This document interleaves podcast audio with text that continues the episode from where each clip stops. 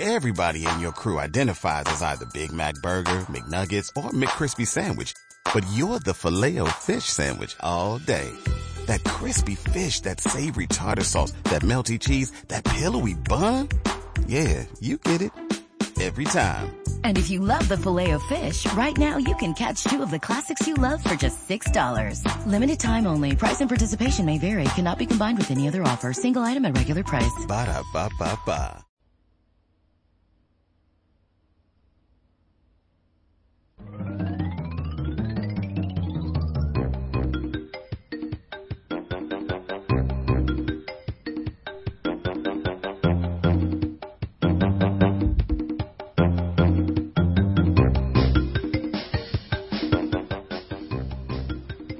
Por fin es martes otra vez. Después de las vacaciones estáis con Game Effect.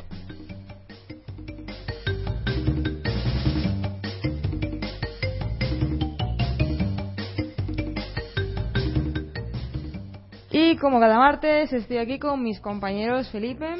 Hola, ya estaba bien, ¿eh? que la gente nos estaba pidiendo ya volver. Sí. Pero bueno, ha sido también ajeno a nosotros, ¿eh? y hubiéramos venido antes. Y también está Adri a través de las ondas de internet. Hola, ¿qué tal? Y nada, eh, venimos con un... Bueno, yo soy Alba. ¿No eres Alba? yo Digo, soy ya se te ha Alba. olvidado. Eh, venimos con un programa bastante cargadito, tenemos muchas cosas que contaros, tanto personales como del mundo de los videojuegos y bueno, esperemos que os guste. La verdad es que venimos muy animados hoy. Bueno, lo personal es eh, personal dentro de los videojuegos. Sí, no claro, penséis claro, que claro. ahora de repente Alba está embarazada o algo así. No, cállate. No, no, no, no, bromas de esas cosas. No, es una broma.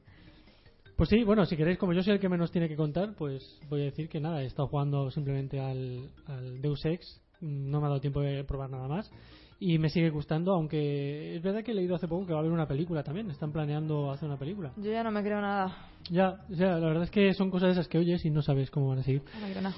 Y Bueno, poco más. Hablando de más. películas, ya están empezando. Se ha filtrado ya la primera imagen del rodaje de World of Warcraft. Sí, también lo he visto hoy, sí. Eso parece que la están rodando ya. o Sí, sea que- parece que sí, parece que va viendo en popa. Lo que yo quiero saber es qué personajes van a salir, qué actores los van a interpretar. Un chico y una chica, es lo único que he visto yo. Ya, no De sé. lejos, además. No, es que sale el actor de Vikings, entonces eso a mí me llega a la patata. A la patata, o- bueno, en fin, no voy a decir. A la otra patata. Pues eso, simplemente juego a ese juego y me está gustando mucho, ¿eh? La historia muy buena, muy buena. Bueno, yo me he portado bien esas vacaciones. No solamente he jugado al LOL, porque no solo de LOL, de LOL vive el hombre. Eso dijo alguien alguna vez seguramente. Y si no lo dices tú. Y si no ¿eh? lo digo yo. Eh, me he pasado en Infamous de Conson. Eh, sí, le, le secuestré la Play 4 a Adri durante un par de días que le estaba en clase, aproveché. Y le reventé muchísimo, me, me encantó. Me ha Mm. gustado muchísimo. Me ha parecido un juego súper divertido. Sí, yo cada vídeo que veo me gusta más, ¿eh? Mm, En cuanto a jugabilidad y tal, es muy similar a, a los originales, tanto el 1 como el 2. Pero yo qué sé, me, es que me parece un juego tan divertido el tema de los poderes y tal. Me ha parecido corto, eso sí. No sé si porque lo, pillé mucho y lo reventé en muy poco tiempo, o porque me gustó mucho, pero me ha parecido que la campaña era bastante corta. Pero bueno, la verdad es que sí que me ha gustado un montón. También he jugado el Pokémon X. Que te he preguntado antes, ¿el Pokémon X es porno? Porque la X ya sabes que significa lo que significa. Sí. Y me ha gustado también muchísimo. Lo, lo alquilé una semana. O sea, lo alquilaba, volvía y decía, alquílame otra vez. Y ya los, los dependientes de game estaban en plan, pero, pero ¿sabes que tenemos aquí y tal? tenemos eh, tarifas planes de la semana. Digo, ya, ya, no pasa nada. Alquílame otra vez. Y me ha gustado un montón, me parece súper divertido. El 3D le sienta bien al Pokémon. Está chulo. Muy bien. Bueno, Adri, habla tú, que, que no nos cuentas nada. Eh, nada, pues yo un poco de lo, de lo mismo, más o menos. Eh, hoy he estado jugando a Metal Slug 3, que me lo he comprado, estaba en oferta en Steam. Para la gente que sea así un poco retro y que haya disfrutado de las recreativas, que sepáis que está a 3 euros y medio. Así que ya os digo, no he podido resistir la tentación, me lo he comprado y lo he estado dando un poco, que además es una pasada ahí para enganchar dos mandos y darle, darle bien. Y bueno, pues yo he estado también dándole un poco a lo de siempre, a LOL, a Hearthstone, eh, reenganché otra vez el Rust, me salió la vena superviviente. Y bueno, eh, mis queridos amiguitos me regalaron el Rayman Legends para PlayStation 4, que también le he estado dando, y el Final Fantasy X, el remake en HD para, para Vita, con lo cual ahora tengo ya los trayectos de metro para clase súper entretenidos y completos. Ya no me quejo de mis, de mis idas y venidas en metro. Es sí, más, es que, es que no quiero ¿eh? que terminen los trayectos, porque muchas veces me pilla mal en mitad de una batalla y, y es como, Dios. Así cualquiera. Yo a veces pienso, me instalaría aquí en mi trabajo un jueguecillo y luego digo, no, porque como me pillen, me voy a la calle. Pero bueno, así se disfruta, ¿eh? Bueno, también eh, hemos jugado al Left Behind, el DLC de Last of Us, el DLC de campaña. Y a mí me gustó bastante.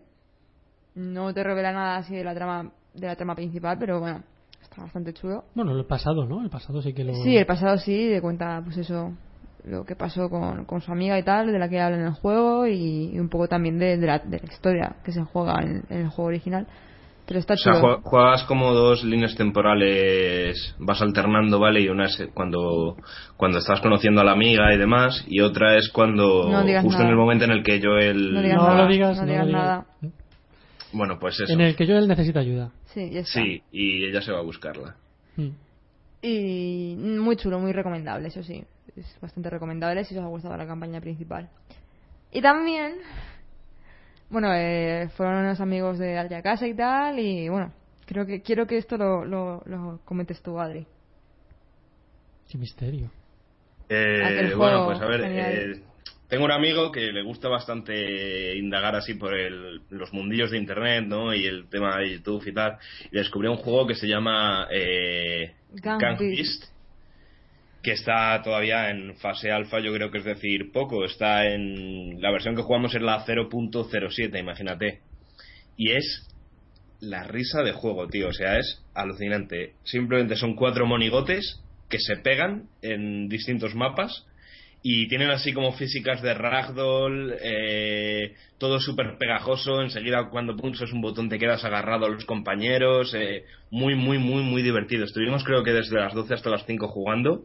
Y, y te digo que las, las, las cinco horas fueron de reír sin Yo parar. no desde podía- las yo 12 me hasta quería las morir. 5 riendo. Me quería morir, no podía reírme más. Me- y me y llegaba un momento que me estaba riendo tanto que decía, es que no puedo reírme más. Y me, me duele todo de reírme, pero no puedo parar de reírme. Y era horrible. Y es que eran los cuatro monigotes que se tienen que dar de leches y hay una, una barra de vida. Que no es una barra de vida, porque no, no mueres en ese juego, por, así decirlo. Cuando se la, la barra de vida llega al fin, como que te quedas cao. Tu monigote se queda cao. Entonces puede venir otro compañero, agarrarte y tirarte por, por un balcón, una ventana, y ya es cuando mueves y quedas, mueres y quedas eliminado. Entonces todo el rato dándose lo- los cuatro de leches.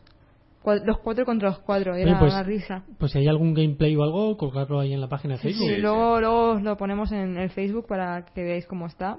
Lo podéis descargar, eso. Lo malo es que eso, está en, fa- en fase súper, súper temprana. Entonces, bueno, pero está muy divertido. Bueno, pero si es divertido. Sí, además los los, mandos de la creadores consola. dejan la, la versión que jugamos la dejan gratuita y tal y lo, lo podéis descargar sin ningún tipo de problema. Lo único que el tema de asignarle los controles al mando y tal es una odisea, ¿eh? Sí, o sea, nos sí. costó bastante conseguir conectar los mandos y hacer que funcionasen. Pero bueno, se puede hacer, se puede hacer. Y bueno, así, eso ha sido el resumen de lo que más o menos hemos jugado. No, pues sí que sí que habéis estado bastante activos, ¿eh? Sí, Menos sí. mal, porque yo venía con remordimientos. Digo, yo es que no he podido jugar a nada. Bueno, a nada, a Deus Ex, pero que no he probado nada nuevo. Pues, eh, venga, Bueno, ya- hoy estoy animado. Si quieres- Estoy enfadada por una cosa. Venga, a ver, ¿qué ha pasado? Estoy esperando las ofertas de primavera de Steam. Es verdad, no han salido. No aún. han salido aún y ya no creo que salgan estando, estando en mayo. Mm, no, a Pero mejor- vamos, estoy súper mosqueada porque eh, estábamos en Semana Santa en plan todos los días metiéndonos a Steam. En plan, joder, todavía no ha salido tal. Es verdad, todavía no además, salido yo el tal. año pasado. Eh, creo en que- marzo. Sí, sí, las Easter, o sea, las de Easter, Sí. las de Pascua. Y de hecho yo compré, yo juraría que la, eh, el- la saga Portal la compré ahí. Pues Mm. estoy súper mosqueada, macho. ¿eh? A Gabe Newell, no sé, se le, ha, se le ha olvidado algo. Está allí haciendo el Half-Life 3, seguro. pues nada, que como estoy yo animado, voy a decir yo esto que tanto nos gusta. Nos estáis escuchando desde artegalia.com. Podéis descargaros el, el podcast desde iVoox. Siempre dejamos la dirección en Facebook. Nuestra página de Facebook es Game Effect Podcast. Nos podéis dejar comentarios, como por ejemplo Jorge Moreno, que nos acaba de decir que ya está aquí y que nos manda saludos. Eh, Twitter, GameEffect-pod y también en iTunes. Podéis descargarlo. Y bueno, quería comentar otra cosa más. Venga, a ver. Que estoy segura de que a nuestros oyentes les interesará saber. Hace mucho calor en Alicante. Es verdad, que ya nos lo, nos lo han dicho a veces, que echan de menos nuestro, nuestros partes meteorológicos. Está, estamos en verano ya aquí, chavales. Mm. Si no sois de Alicante, no, no sabéis lo que os estáis perdiendo. Alba está, está a punto de el quitarse la verano. camiseta. Calorcito, playita, lo vamos a pasar bien. Mm. Este- Yo digo que este oficialmente el puente. verano ya ha llegado a Madrid porque yo ya me he puesto hoy las chanclas. Y eso ya es el indicativo total de que ya ha llegado el verano. Pues Bueno. después del parte meteorológico y todo esto, bueno, Vamos- vamos a hablar de eh, un momentito de que fue se celebró el 25 aniversario de la Game Boy. Hicimos una pequeña pregunta y a ver qué, qué vivencias teníais vosotros de, de Game Boy. ¿Quién quiere leerlas? Venga. Venga, va, las leo, las leo yo. Tú que has tenido Game Boy, yo es que Yo yo, tenía- sí, era un tenía- niño que bueno, estudiaba piano. Mi, gra- ¿no? mi- así la, la vivencia que más recuerdo de la Game Boy era. Mi hermano tenía la Game Boy Fat, la, la primera que salió, la típica gris, con los botones morados y tal. Y me acuerdo que yo le daba mucho el coñazo y al final siempre me la acababa dejando con el Pokémon rojo. Y era lo típico que mi hermano era súper enganchado al Pokémon y tenía mazo de Pokémon a nivel 100. Bueno, era la, la- la- la leche, era.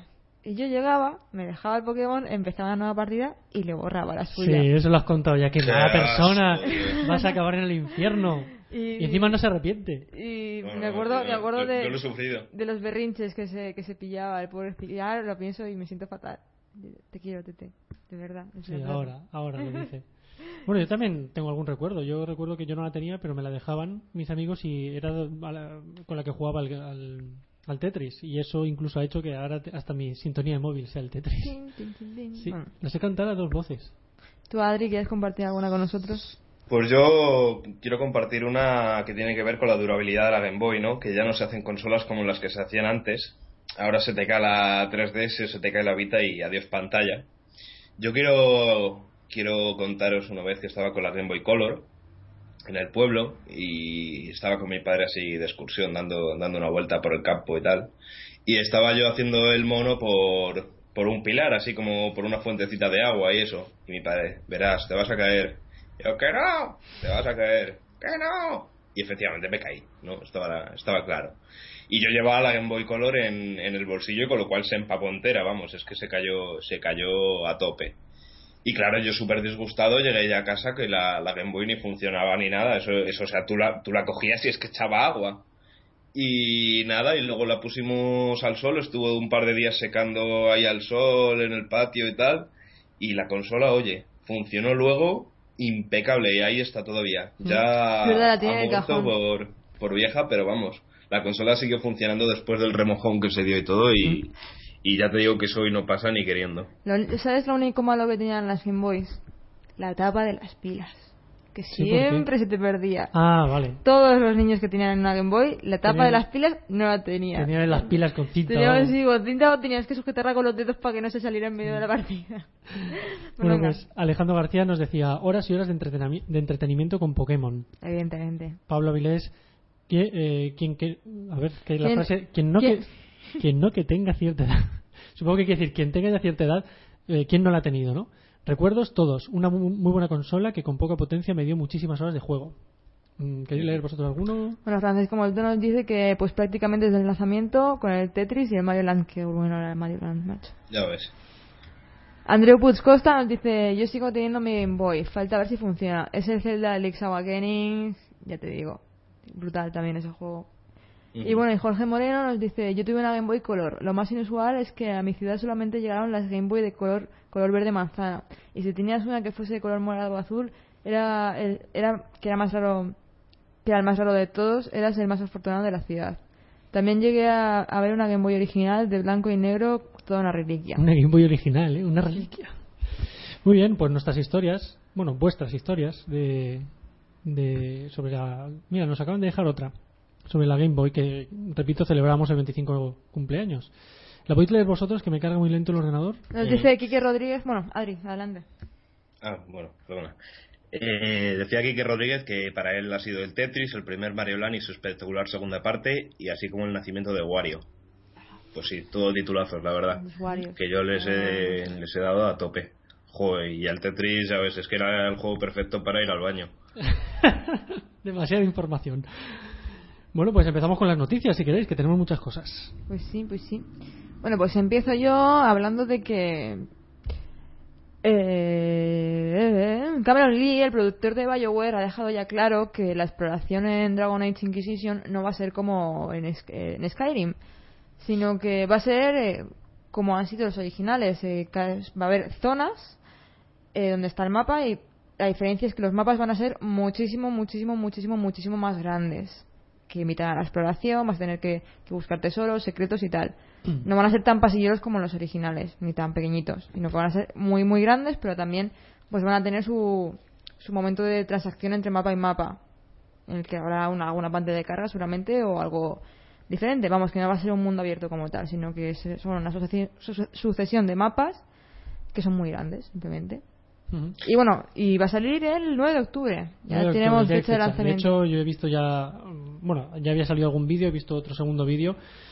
Y tengo muchas ganas, ¿eh? Yo también. Aunque no sea Muchísimas. sandbox mm, puro y duro. Yo me he propuesto pasarme Dragon Age 2 antes de en Inquisición. Sí. Mira que lo he intentado, no lo he podido hacer, pero mira, en verano son mis, mis deberes pendientes de que me lo voy a pasar. Yo también. Además, estuve hablando de él con, con mi amiga Itana, que la saludo desde aquí. Y ella me dijo que, que el 2, al final, o sea, cuando terminas, no te queda tan mala sensación. Bueno, me fiaré de ti, Aitana. Sí, sí, sí, sí. ¿Quieres decir a la cuadri? Eh, nada, yo, yo también estoy muy, muy ilusionado con el juego. Lo que pasa es que me, me ha dejado un poco planchado el hecho de que no vaya a ser mundo abierto. Yo sí que me esperaba que iba a serlo. Pero bueno, mm, a ver, mientras que no me echa del todo para atrás, sí que iba con otra idea. Y la verdad es que, bueno, me ha dejado un poco frío esto de que al final vaya a ser con tiempos de carga entre cambios de zona y demás. Pero No sé, a mí, mm, al ser algo tan característico del Hmm. juego, no me molesta para nada. Yo estoy con No, no me habría molestado tampoco que fuera sandbox. Habría sido un cambio, pues, no a mejor, sino diferente. Pero al ser algo tan, tan particular de ese juego, tan característico, no me molesta tampoco. Es que a mí la historia de Dragon Age me gusta mucho, entonces me gusta que tenga protagonismo. Eh, yo, por ejemplo, en Oblivion y en Skyrim no, porque todavía no, no continúo jugando, no le hice mucho caso a la historia, porque me gustaba más recorrer el mundo. Entonces, quizá Dragon Age perdería un poquito de fuella en ese sentido. Y además tenemos que ver lo grandes que son los mapas, porque Sí, van a porque ser a mucho, mejor- mucho más grandes. Claro, a lo mejor es un falso sandbox, que a lo mejor Sí. es una cosa intermedia. Bueno, ya veremos. Eh, siguiendo con las noticias, eh, decir que recientemente durante el evento de la DC Solo Access WonderCon se ha hecho público de forma accidental el desarrollo de Injustice God Among Us 2. Eh, cosa que a mí me viene genial, porque le tengo unas ganas al primero que todavía no lo he podido pillar, pero mira, el hecho de que esté ya el segundo en desarrollo me encanta. Y parece ser que su desarrollo se prolongaría hasta 2015, con lo cual ya os digo que todavía tenemos tiempo de pillar el primero si es que no lo, no lo habéis conseguido jugar. Y como a mí me gustó mucho Mortal Kombat 9 y este sigue así un poco en la línea con los mismos creadores y tal, pues, pues yo estoy deseando cogerlo, eh, pegarle bien y ya que se me quede ahí a las puertas de la segunda parte y poder enlazar el uno con el otro. Así que perfecto. Bueno, mira, además estará más barato porque ya ha pasado un tiempo. Ujú. Bueno, pues sigo yo. Eh, mm, se están produciendo algunos cambios en la industria. Resulta que Miles Tost, uno de los diseñadores de, de niveles de CD Projekt Red, el equipo responsable de Witcher, un estudio polaco que, que de hecho busca gente de- para trabajar, o sea, lo digo por si alguno quiere enviar currículums, eh, se reafirma en su idea de suprimir la protección anticopia de RM, ya que según ellos es perjudicial tanto para el jugador legítimo como para la industria. Eh, por otra parte, mm, otra, otro estudio totalmente diferente, eh, el de, o sea, los desarrolladores de DayZ, concretamente Dean Hall, ha dicho que Steam es un gran apoyo para los desarrolladores pequeños y noveles, ya que gracias a Steam no es necesario buscar editoras que lo distribuyan y con el servicio Early Access se puede obtener la financiación para los proyectos. Es decir, no solamente se están quitando los anticopia, bueno, no es que se estén quitando, que hay estudios que, que apuestan por ellos, sino que encima ya eh, casi no, mm, no hace falta una distribuidora potente. Claro, yo no sé hasta qué punto les va a funcionar a Project Red o... Porque es muy arriesgado también decir, oye, pues quitamos los DRM. Pero me alegra de que un juego así tan popular mm, piense en, en- en- en el usuario final, ¿no? Antes que, que quizá Sí, en las ventas o... Porque Yo, es verdad ver, que es puedo- lo que más molesta a veces el DRM. Yo puedo entender la existencia del DRM a nivel de, de compañía, ¿no? O sea, que, que ellos lo vean necesario, pero es que para nivel de usuario es un auténtico coñazo tener que estar conectado a Internet siempre para jugar a un juego, aunque el juego no sea online, es que es estúpido Mira, completamente. eh, yo este fin de a mí el semana- Diablo 3 me ha hecho polvo eso. Mm. Y este fin de semana he estado con una amiga que como se va a mudar, pues no había, cone- había cortado su, su conexión a internet y ella no tenía televisión. Y es que teníamos los ordenadores totalmente de, de pisapapeles porque no podíamos hacer nada por- con él. O sea, teníamos un montón de juegos que no necesariamente hay que jugar online, pero no podíamos jugar para nada. Porque teníamos la, que la mayoría de los juegos los teníamos en Steam, por ejemplo, y no hay manera, macho. Es que no podíamos. Teníamos los ordenadores ahí amontonados y en plan, bueno, pues nada, Steam sí vamos que- a tomar Steam, una en. Steam puedes jugar en modo No. desconectado. Eh, A mí no me dejaba. Mm, No me dejaba, ¿eh? Eso sí que Pues- puede ser, pero vamos, se pues puede jugar sí en modo desconectado. Pues no me dejaba. Por lo menos algunos juegos. Otros no lo sé. Mm, La grandísima mayoría, ¿eh? Pues te juro por Dios que no me dejaba. No sé, no sé, vale, vale, pero que vamos. Yo he jugado en modo desconectado muchas veces, no sé. Una cosa más rara. Mm. Eh, Y- Pero ya os digo, o sea, yo creo que el DRM a nivel de usuario no nos beneficia a nadie, absolutamente a nadie. Mm. Es que incluso es frustrante estar en Diablo, por ejemplo, eh, jugando tú solo y yo que no tengo una conexión de la leche en mi casa, me da rabia, tío, estar jugando yo solo y ver que tengo lag en mi propia partida en solitario. Ya. Ver que no saben los hechizos y ese tipo de cosas y, y no sé, me hace mucho la faena, la Bueno, verdad. y sobre el Early Access, ¿qué pensáis? Eh, recordamos que es eh, eh, la publicación de juegos en los cuales los profesores, porque he dicho los profesores, Sí, los profesionales había leído, los usuarios eh, pueden comprarlo antes de que esté terminado, por ejemplo, como lo que comentabais del juego este que habéis probado en, en alfa. Eh, entonces, al comprarlo ya se obtienen los fondos para continuar desarrollarlo, desarrollándolo. ¿Qué pensáis? ¿Qué, qué opinión tenéis? Eh, a mí me parece bien. O sea, yo tengo bastantes juegos ahora en Early Access, el, el DayZ y el Rust. Ambos son de esta categoría, ¿no? La Early Access, que son juegos que todavía están en alfa, no están terminados. Y la verdad es que no le veo ningún inconveniente, ¿no? Porque sí que he leído a veces la gente que no le gusta, que pone como pretexto, es que te están vendiendo una cosa que no está terminada. Y es como, no, perdona. Estás jugando antes y comprando antes una cosa que estará terminada, ¿no? O sea, Es cosa, yo... es cosa tuya si lo quieres comprar o no. Tú sabes cómo Exactamente, está yo- más barato también. o sea que- Exactamente, los beneficios son, vale, yo voy a jugar un juego que no está terminado, pero a cambio lo voy a, lo voy a comprar más barato, ¿vale? Porque si yo ahora compro DayZ por 20 euros, en un futuro no lo tendré que comprar por 50 cuando esté terminado. Y también lo voy jugando ya, aunque no sea una versión perfecta, lo voy jugando ya, que es lo que quiero al fin y al cabo. Entonces no le veo ningún inconveniente, la verdad, solo le veo ventajas. Mm. Además es eso, estás ayudando al estudio a desarrollar su juego como es debido, dándole pues eso, los fondos que necesitan y, y reportando los bugs y los problemas que puedan haber, ¿sabes? Que somos beta testers al fin y al cabo, la gente que compra los early access, pero tú sabes a lo que vas, no es como si te venden, por ejemplo, el Skyrim que estaba muy estaba un poco verde cuando salió, había muchísimos bugs, Claro, pero- pero- es como ah, que te vengan el Skyrim, no, están vendiendo una beta. Claro, pero que incluso el Skyrim a lo mejor eh, habría necesitado más fase, más fase Por alfa eso o que, beta. una- a ver, una cosa es que te enfades porque te han venido el Skyrim que estaba en fase alfa o estaba en fase beta, que tenía muchos bugs, ¿sabes? Y me, me la- me la han colado como un juego terminado que, no, esto es un early access, tú sabes lo que te estás comprando. O sea, sabes que el juego no está terminado. Es cosa tuya si tú lo quieres comprar o te quieres esperar a que el juego esté terminado, ¿sabes? No te están timando. Sí, además el ejemplo de Battlefield para mí es, Exacto. es el que es. O sea, el juego no estaba terminado cuando salió. Exacto. Vale, seguimos Son si diferentes. Sí, bueno, pues ya que había hablado de Diablo hace un momentito, también comentar que Blizzard ha lanzado una encuesta tras el éxito de River of Souls, eh, la expansión de Diablo 3, en la que pregunta que si la gente estaría interesada en jugar una segunda expansión. Eh, por el momento no hay más noticias, pero se puede suponer por esto que ellos estarían ya barajando la posibilidad de, de lanzar una segunda expansión en cuestión de, de un par de años y quieren tantear un poco el terreno para ver si la respuesta del público sería favorable. Entonces, bueno, yo creo que son buenas noticias. Me, Sí. me parece un par de años demasiado tiempo. No, yo creo que tanto tiempo yo no creo, pero... pero a mí me gusta que pregunten. Hombre, fueron dos años desde que salió el original hasta esta Ya, primera pero expansión. la verdad es que me, o Diablo no me parece un juego en el que haya tanto, tanto, tanto, to- tanto contenido como para que tengan que esperar dos años a sacar más. ¿Sabes? Como que dentro de eh, pf, a lo mejor cinco meses yo lo has reventado del todo y echas de menos más contenido. Y Sí, tienes, sí, te- tienes, acuerdo. te tienes que esperar un año y medio que salgan más. Que tampoco es tanto contenido. Y luego la expansión, que realmente no es demasiado, que es solamente un acto más, ¿sabes? Que te lo vas a pasar en X tiempo. No sé. Sí. En, ese, en ese sentido, quiero decir, no es como un MMO. Ya, ya, ya, sí. Además tienen que sacar el PvP, que lo prometieron ya con la salida del juego y todavía no se sabe nada. así Pero que yo bueno, sé. ellos Sí, sabrán. pero, Pero vamos, que mola que, que pregunten a los usuarios porque son los que realmente están jugando y muchas veces las decisiones de si sigue un juego Mira, o no. me parece una tontería que pregunten a los usuarios. Pues a mí no. Porque, no, quiero decir en esto. Porque está Ah, claro bueno, que la mayoría, la mayoría va a decir que sí, ¿sabes? No, no, ya, a lo que me refería es que a veces cancelan un juego o, o tal mm, simplemente porque dicen no es rentable y a lo mejor la gente dice, oye, que yo lo habría comprado. Sí. ¿Sabes? Entonces me gusta que... Pero sí, entiendo lo que dices, que además casi todos mm, te puedes imaginar que si lo han preguntado es porque va a salir. Sí.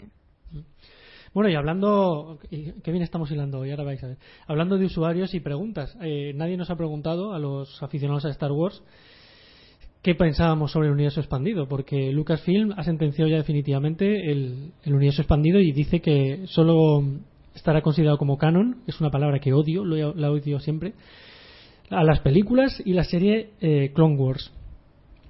Eh, por supuesto excluye novelas y cómics, pero lo que más eh, nos afecta es el tema de los videojuegos. Yo es que eh, pensar que, bueno, eh, todo este material será considerado eh, universo par- un universo paralelo llamado, a ver si sé hablar, llamado Legends. Eh, claro, yo como aficionado a los videojuegos y, y a los de Star Wars, que a los que dediqué prácticamente pues, seis años o siete seguidos hasta que ya jugué al Battlefield 42, de repente que Kyle Katarn o, o o el X-Wing o todo eso pase a, a ser lo peor de Star Wars, ¿no? Algo olvidado y, y defenestrado de esta forma, a mí me ha roto el corazón profundamente. A mí me Sí, ha pues, afectado. la verdad es que sí. Yo tenía todavía esperanza de ver algún Jedi Knight más, no sé, aparte de los, de los tres que salieron. Mm. A mí el 2 y el 3 me molaron bastante. Sí, es que además el, el personaje Kyle Katarn, por ejemplo, fue un personaje que de repente mm, apareció en los, en los videojuegos y se hizo muy popular. O sea, eh, si tú buscas en Wikipedia o en. Bueno, perdón, en Wikipedia, eh, que es la enciclopedia de Star Wars en internet, eh, vamos, es un personaje considerado tan canon como, como cualquiera de los que salen en las películas y de repente, mira, desaparece. Bueno, si, si os interesa el tema de- del canon y tal, eh, tengo unos amigos de los cuales Francisco Moltoy y Arbues, unos, dos de nuestros oyentes, acaban de hacer un podcast y si buscáis Supervivientes de Endor en Facebook aparece. Y a ver qué opináis, que ellos también se han desahogado. Es que nos ha roto el corazón profundamente. Yo de verdad es que no. Sí, sí, la verdad es que se nota que desde luego la adquisición de Disney no le está haciendo ningún bien a Star Wars, ¿eh? Pero ninguno. O sea, yo desde que la he comprado no he visto ninguna noticia buena hasta el No, yo momento. tampoco. Entre la cancelación de del Star Wars, el de... Sí, el. ¿Cómo se llamaba? El. El No, 13-13. Eso, eh, El era un 13-13. número, no me acuerdo ahora. Madre mía, eso a mí me quemó muchísimo por dentro, te lo Mm. juro. ¿eh? Claro, lo que pasa es que ellos no perdían dinero, lo cancelan y punto. ¿Sabes? Eh, A lo, mejor, a lo mejor la antigua Lucasfilm sí que hubiera perdido el dinero invertido. Bueno, más cositas, y es que el nuevo juego de Plantas contra Zombies, el Garden Warfare, aparecerá en PC el próximo 26 de junio. Incluirá dos DLCs gratuitos, el Garden Variety Pack y el Zombies Down, y bueno, solamente se podrá adquirir a través de, de Origin. Eh, por otra parte, se han puesto ya en marcha los micropagos por los que se podrá adquirir nuevos packs y contenidos para el juego en consola, en Xbox One. Como odio los micropagos. Sí, también. Bueno, a lo mejor me lo pillo. Porque además ser así parecido al Battlefield, yo creo que puede ser divertido. Sí, yo creo que también, ¿eh? A ver, a ver a qué precio sale. Sí, eso sí. En Xbox One está 40 euros.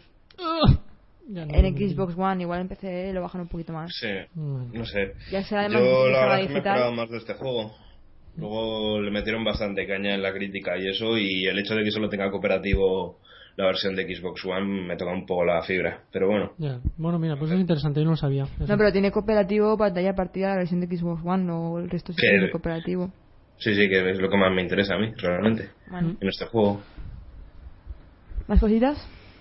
Eh, bueno, pues otra también, bien otro juego que llevaba también dando bastante guerra últimamente, que es Drive Club y que por fin ha obtenido una fecha de lanzamiento oficial que será el próximo 8 de octubre, justo un día antes de Dragon Age Inquisition. Con lo cual, no sé yo si esto sufrirá algún cambio o algo así, porque yo creo que la gente no va a tener dinero para, para comprar dos juegos seguidos y creo que la, la opción a la que, a la que dirigirse es obvia, ¿no? En caso de solo tener dinero para uno. Así que, pues ya sabéis, los aficionados al automovilismo tenéis una cita con el juego el 8 de octubre.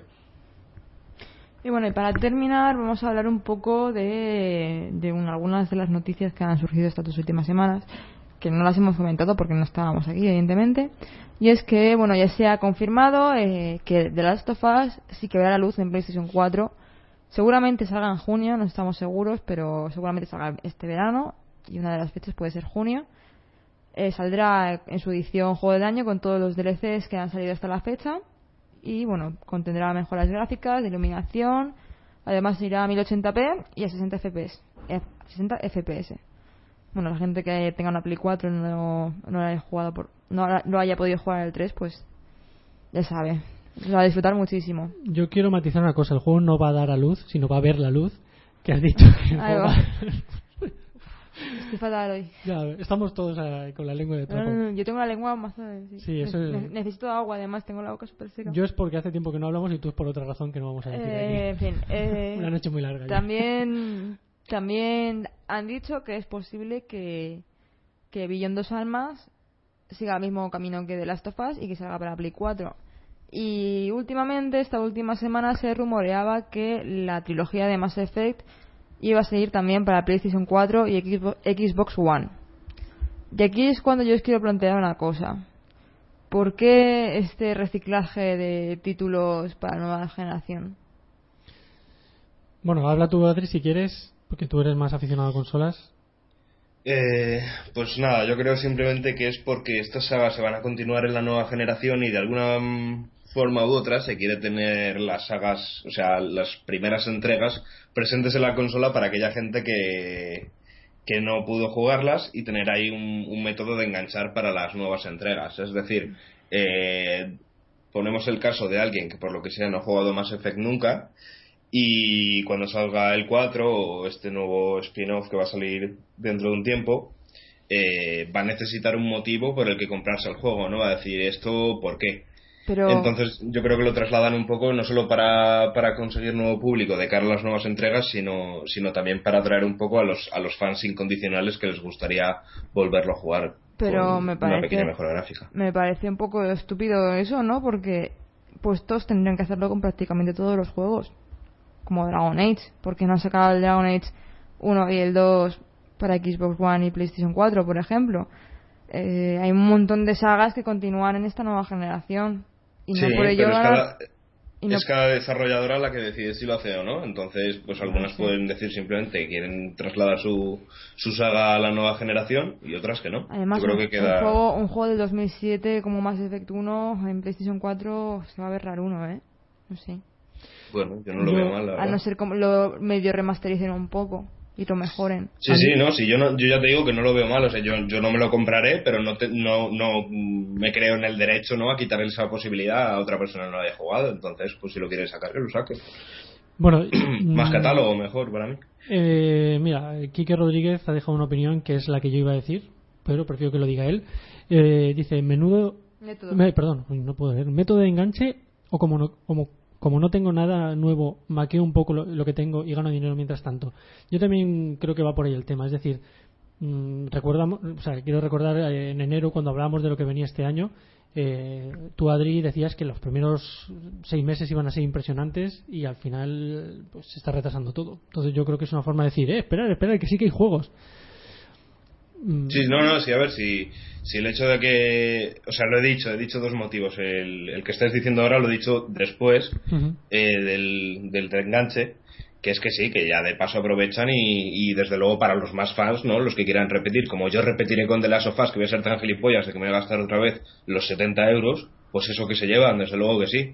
Pero bueno, ya os digo, que, que es que es, es el mundillo del videojuego, es el mundillo del fan y, y realmente es algo compatible, el hacer dinero aprovechándose del, del fenómeno fan. Pero sí, mientras claro. haya gente como yo que vuelve a comprar las cosas, lo van a seguir haciendo, así que... A mí me parece un poco mal por parte de BioWare. Mira que me encanta, creo que es mi desarrolladora favorita. Pero teniendo en cuenta que solamente tienen dos IPs importantes, que es Mass Effect y Dragon Age, me gustaría ver algo nuevo de ellos. Y que Y lo vas a ver si ya está en desarrollo el próximo Mass Effect. Ya, no, no, no te estoy hablando de otro Mass Effect ni de otro Dragon Age. Quiero ver una IP nueva de ellos. Quiero ver otra cosa. ¿Sabes? Quiero ver mm, algo que salga de Mass Effect y que salga de, de, de Dragon Age. Quiero algo que me sorprenda y estoy seguro que si hicieran algo nuevo me sorprenderían y que dejaran de perder tiempo en adaptar una trilogía que ya tiene siete años a, a una nueva generación.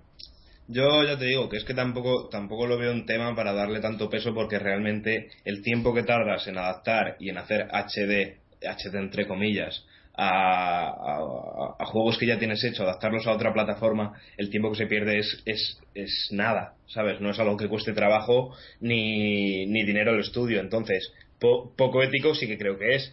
Lo que pasa es que yo creo que no influye tanto como mucha gente se crea al, lanzamiento de, de, otros títulos, ¿no? O sea, es algo que yo creo que no le dan nada de volumen de trabajo al estudio. No sé. Esto de los, las opiniones es como los culos. Cada uno tiene suyo y ya está. Bueno, vamos al tema principal, ¿no? Que yo creo que ya es hora. Sí, vamos para allá.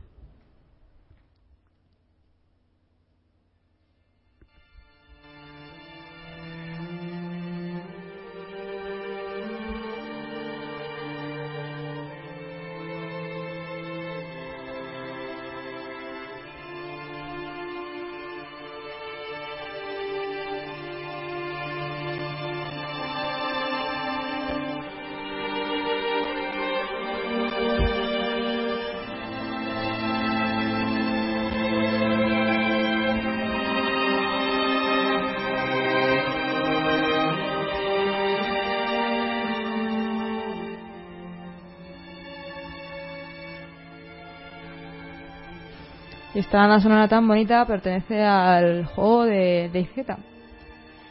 Sí, que además eh, Adri antes decía, ay, pero DayZ tiene música. Pues sí, eh, yo yo insisto en que esto es del mod de DayZ. O sea, esto no es del, del DayZ que está ahora en Early Access porque ese juego no tiene música. Es el Arma 2, el DayZ. Sí, claro, el DayZ juego no tiene porque entre cosas está en alfa, sí, pero...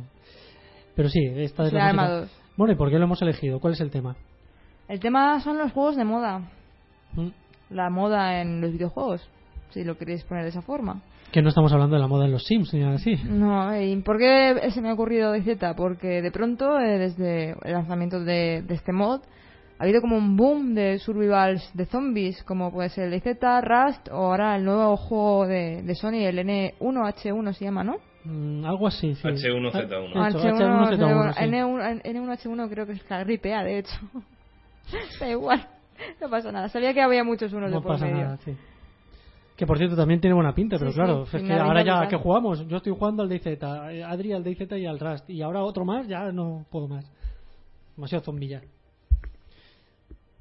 Eh, bueno, a ver, yo quiero hacer ahí un apunte. El Rust ya no es de zombies. No ah, sé si lo sabéis que Sí, lo, dijimos, lo dijimos en el programa, es verdad. Sí, los quitaron y ahora pues lo han sustituido simplemente por fauna salvaje, ¿no? Hay osos, lobos mutantes por la radiación y demás, pero no son zombies. Eh, o sea, insisto en lo de que no es como la típica discusión un poco tonta, ¿no? De son zombies o son infectados. No, realmente no son zombies. O sea, aquí no hay seres humanos mutantes ni nada. Simplemente eh, la radiación que hay en Rust afecta a los animales. Entonces, pues eh, eh, me recuerda más a Fallout, ¿no? Que a lo que sería el concepto zombie de más clásico, ¿no? Eh, yo creo que más que los juegos de zombie, o sea, sí que es verdad que hubo una, una temporada que sí que se puso muy de moda el género zombie, pero yo creo que estos juegos ¿no? que hemos citado, pese a que todos ellos tienen zombies eh, como contenido ¿no? y como eje principal, eh, se dedican más a lo que es el survival, ¿no? a este género survival que, ha surgido a partir de Minecraft, más que, más que a los zombies en sí. Yo creo que habría que diferenciar el género survival y el género zombie, porque creo que son dos géneros que los dos eh, han estado de moda o están, pero son diferentes.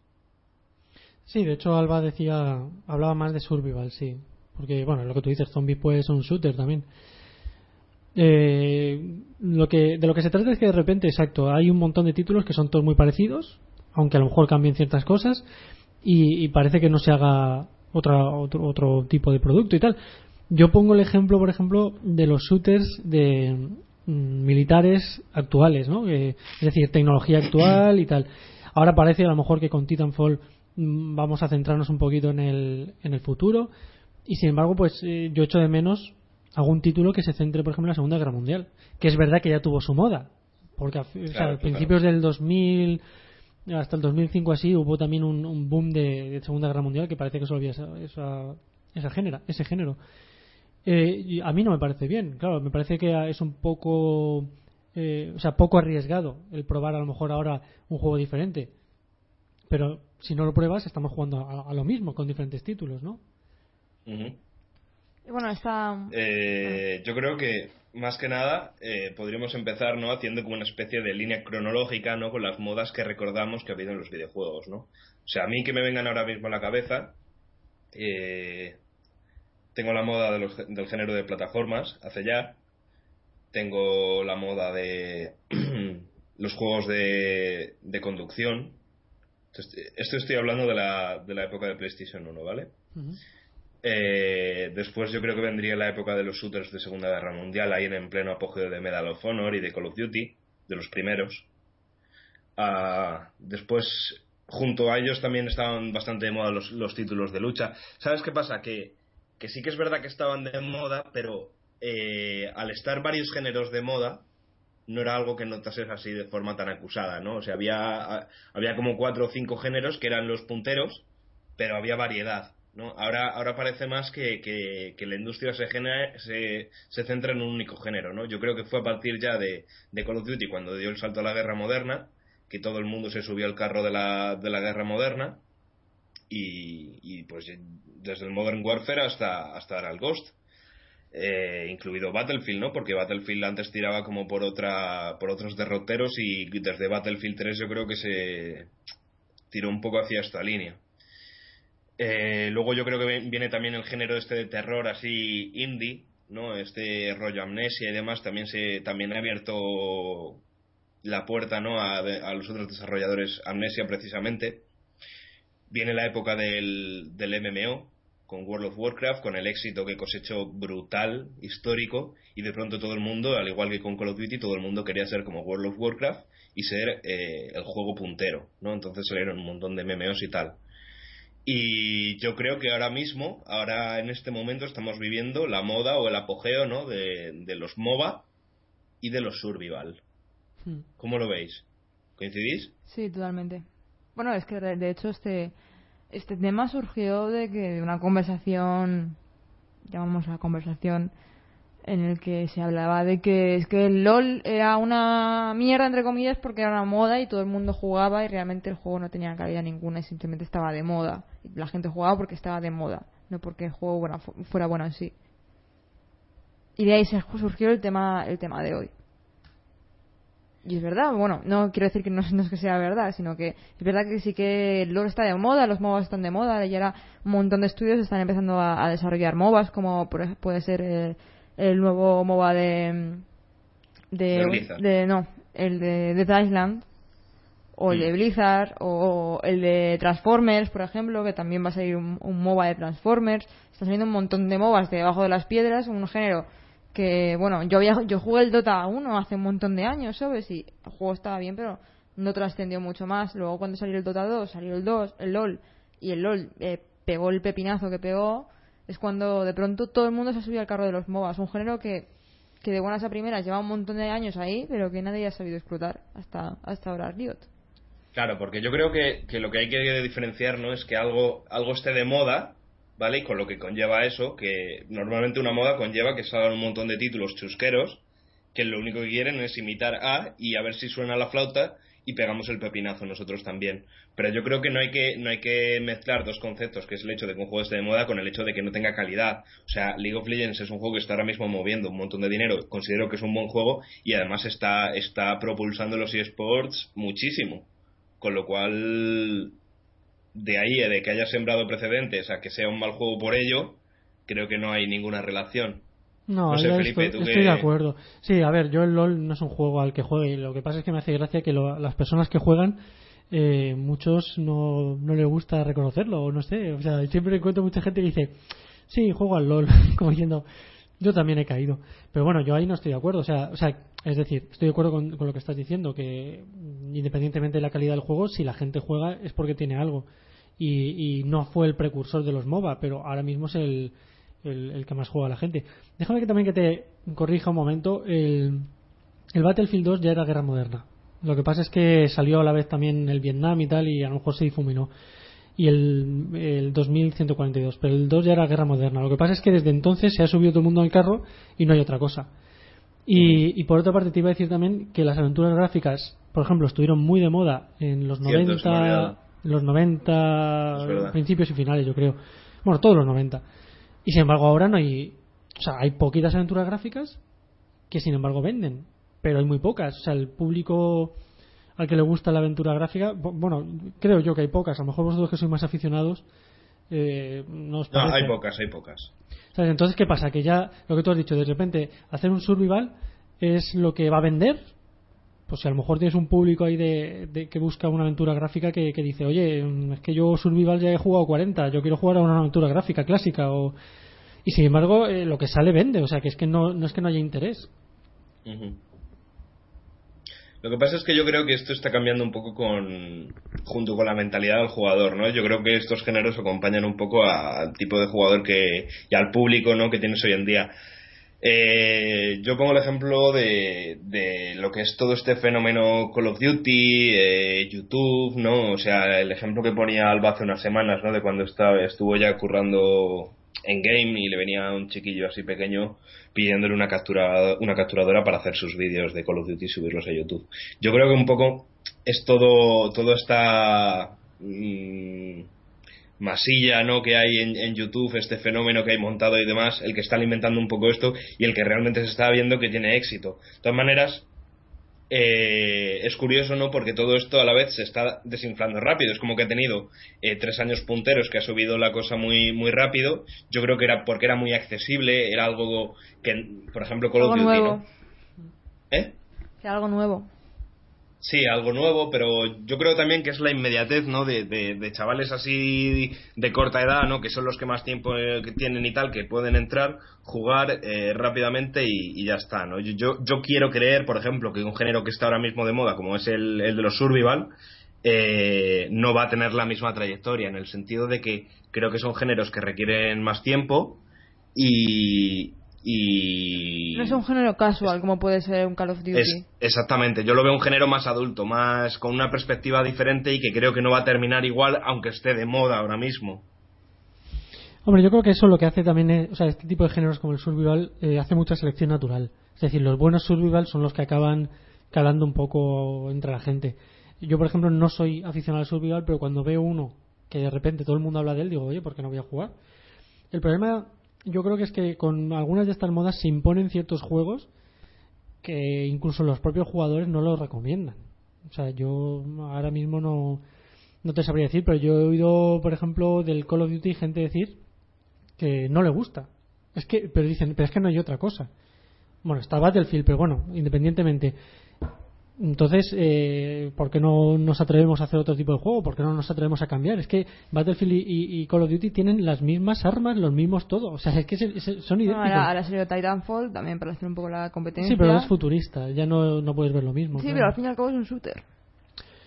Sí, es un shooter, sí. Además han, han añadido lo suficiente como para que sea diferente. Yo lo he El tema probado. de las cartas y yo todo he eso. probado Titanfall y yo he de reconocer que a mí me ha, me ha parecido un juego súper divertido. Sí, Me a ha parecido muy, muy frenético, al principio estás un poco perdido y tal, me parece, pero me parece muy frenético. No hay camperos, es imposible que haya un campero, no hay, no hay gente camperando.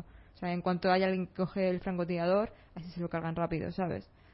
Entonces me parece que to- todo el mundo se está moviendo, todo el mundo está haciendo cosas, me parece súper divertido.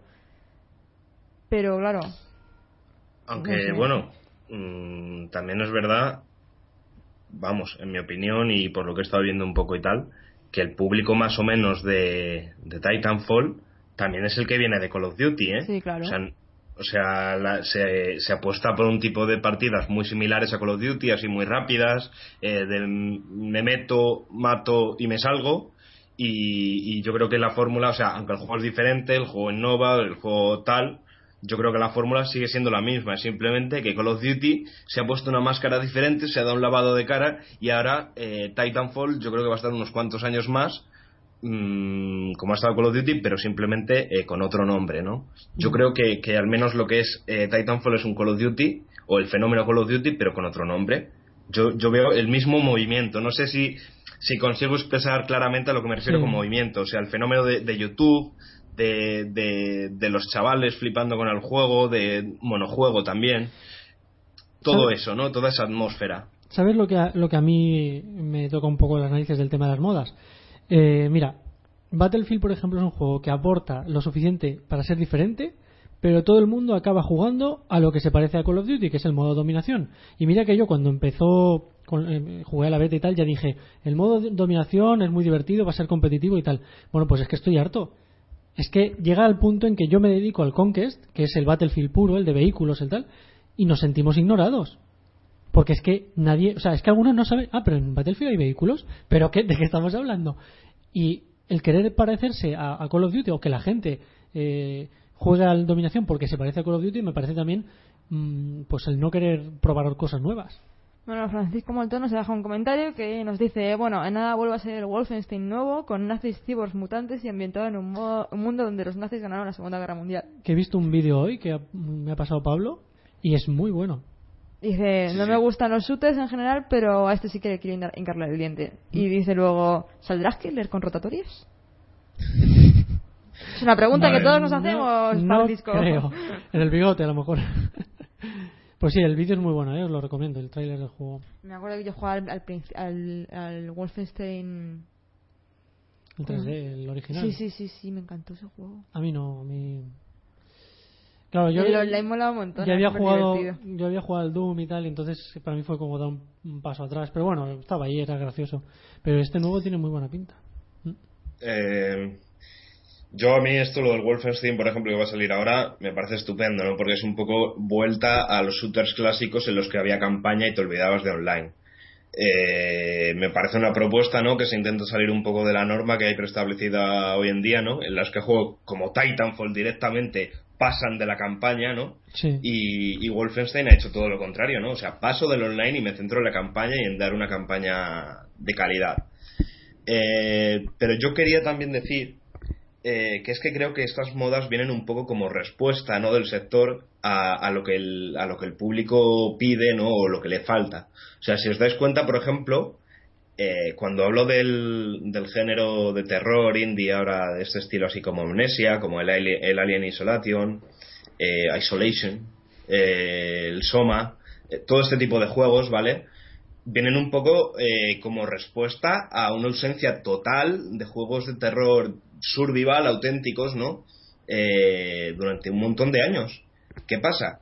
Que la gente está durante un montón de años en juegos, está como deseando que llegue algo y yo creo que quizás se excede, ¿no? O sea, llega de pronto el fenómeno de es como tomad esta ración pero tomad 20 más, ¿no? O sea, hartaros para que ya esto pegue el pelotazo durante unos años y luego vuelva a haber sequía de este género durante otros cuantos. O sea, yo creo que es cíclico esto. Ya, pero no entiendo, no, o sea, no entiendo por qué eso, en plan de eh, abarrotarnos de- con juegos que son iguales.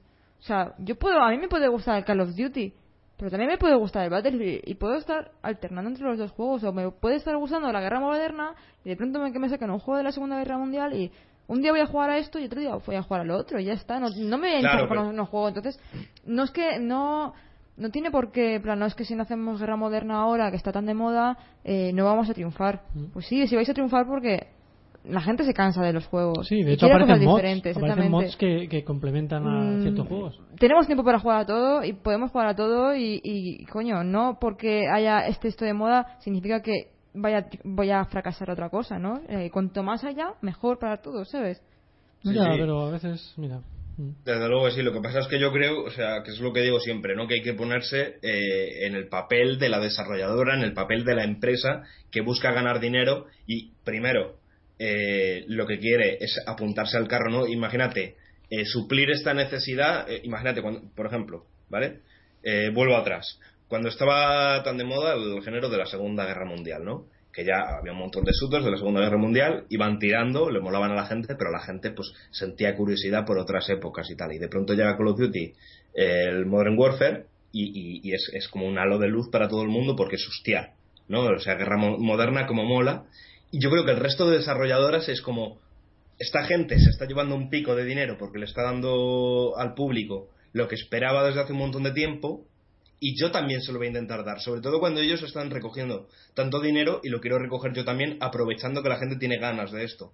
Entonces, eh, yo creo que lo que pasa es que ellos, eh, al no ser público como tal, no, no se dan cuenta de cuando esto se empieza a oxidar y empieza a dejar de tener fuelle. O sea, las desarrolladoras siempre van tarde.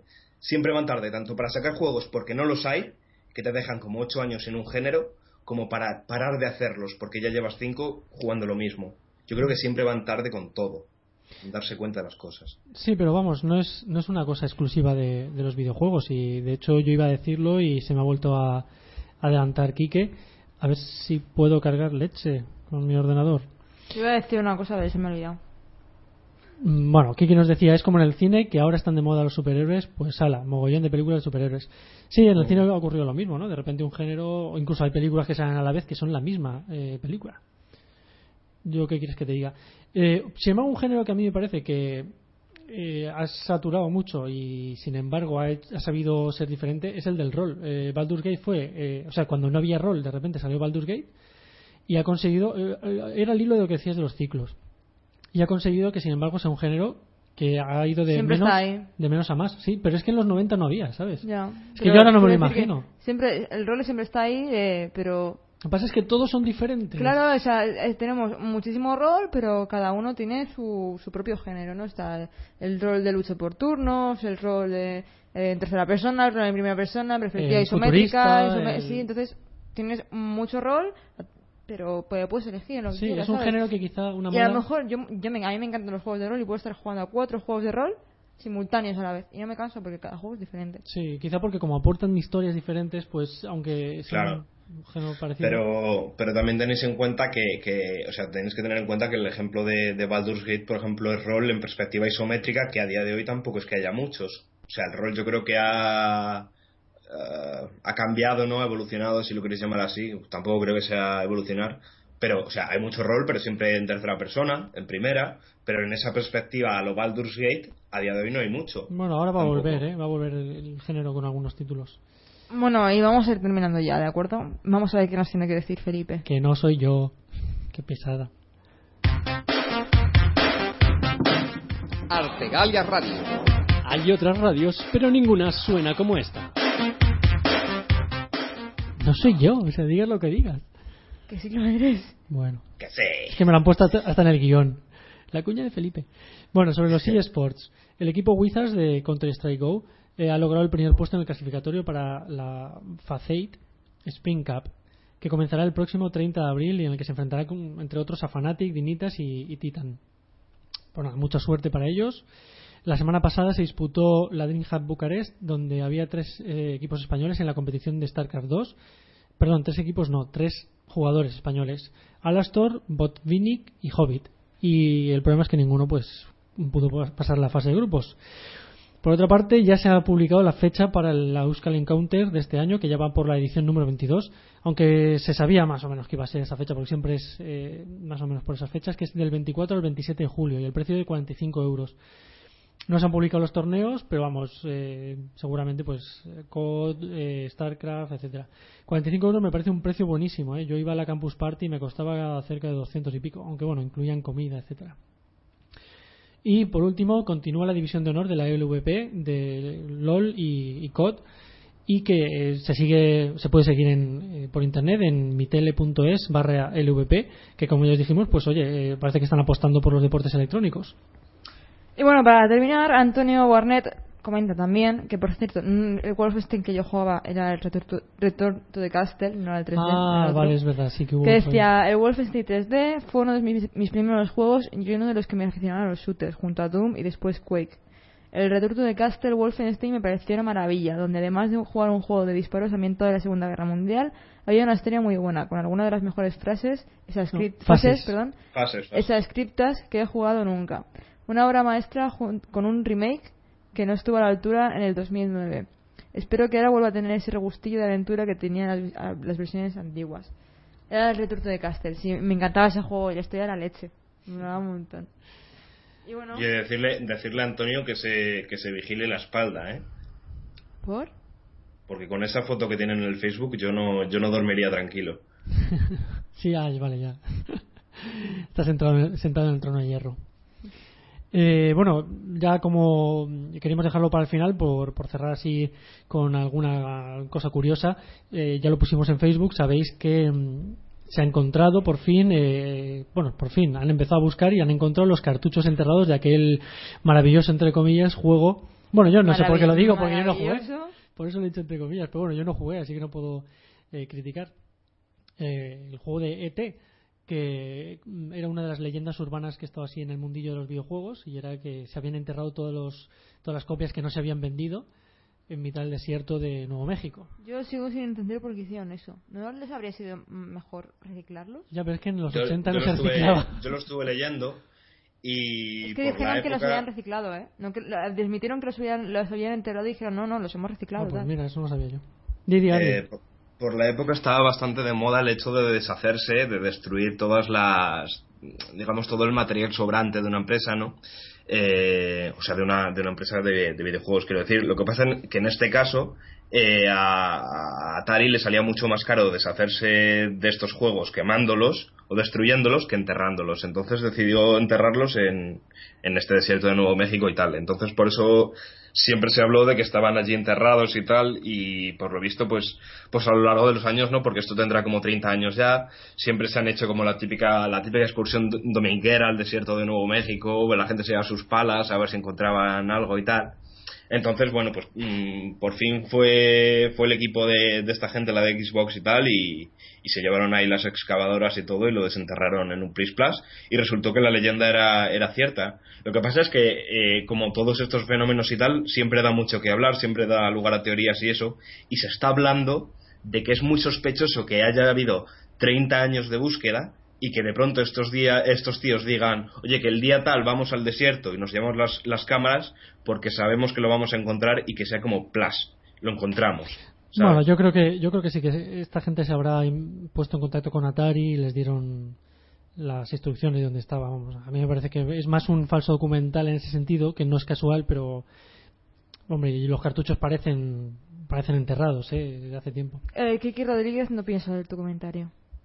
Es un chiste bastante malo, Sí. ¿eh? Que, hay que subir el nivel. Sí o no. Te has, te has Venga, pasado. lo voy a decir Te yo. has pasado, te has pasado. te has Dice, pasado, Quique. cuando la gente lo compró dijo, ¿esto qué es? eh, venga, Kike, sabemos que lo puedes hacer mejor. Pero bueno, gracias por el chiste. ¿Acabamos, no? ¿O qué? Porque nos van a echar dentro de nada. Pues sí, vamos vamos a acabar. Eh, terminamos con la canción de los títulos de crédito de Infamous Second Son, que a mí me llegó la patata. Hoy estoy muy con la patata. Estás con la patata. Estoy con la patata que ya no sé. Y bueno, pues nada, hasta la semana que viene. Venga, pues hablamos la semana que viene, sí. venga hasta la semana que viene chao